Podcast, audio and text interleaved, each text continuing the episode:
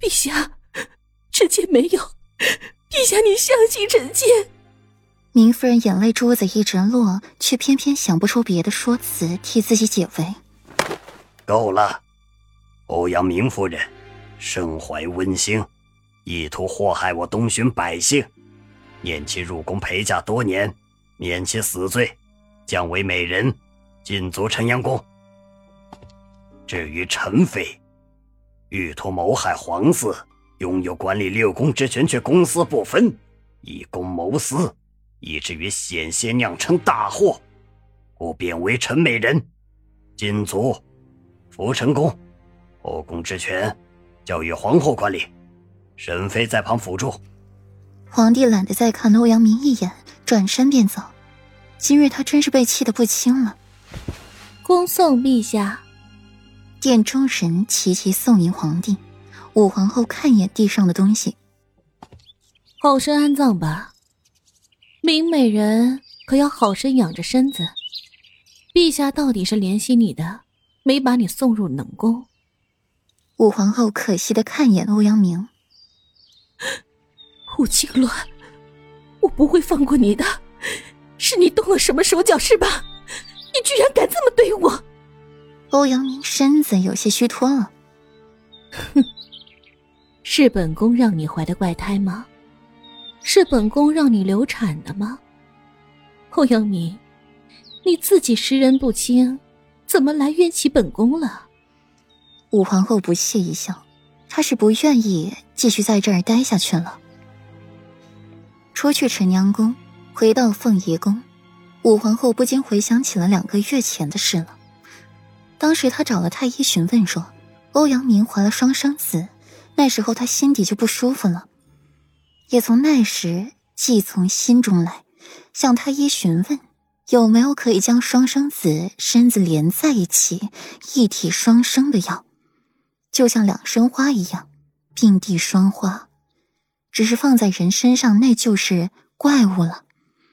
那种药有，武皇后也寻到了。从那时起，便试试让方若送安胎药去给欧阳明喝，那安胎药没有问题。有问题的是方硕的衣服。上了药，一天三次，欧阳明都要见方硕，香味也会经常闻到。日积月累，定然是会出事的。只是武皇后没想到，老天都在眷顾她。瞌睡来了送枕头，欧阳明这里怀了怪胎，青天监那里就传来了会心喜悦的事来。依着陛下的性子。过节欧阳家不能把明夫人如何，那也是要惩戒他的。还有陈飞这个蠢货，自己不过提点他几句，让他行好六宫之责，他居然就去为了欧阳明和堕胎药扭打了起来。武皇后闭了闭眼，方若，去和张太医说一声，一定要精心救治天花疫情，切不可疏忽。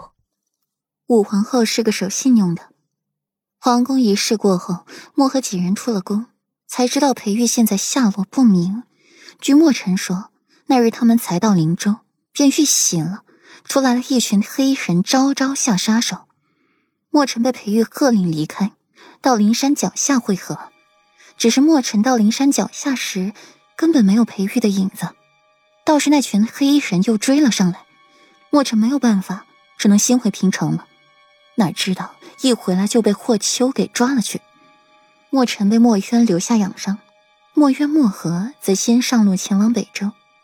墨渊会医去了北周，也是一个助力，顺道路上在寻找裴玉。裴玉被迷境困住，困在了灵山之巅，原地盘腿打坐调息。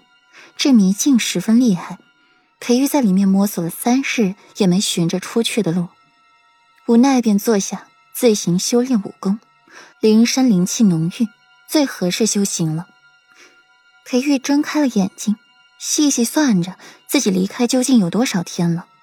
这一算，发现自己已经离开十五天了。如今还不知道软软在北周如何了，有没有想自己？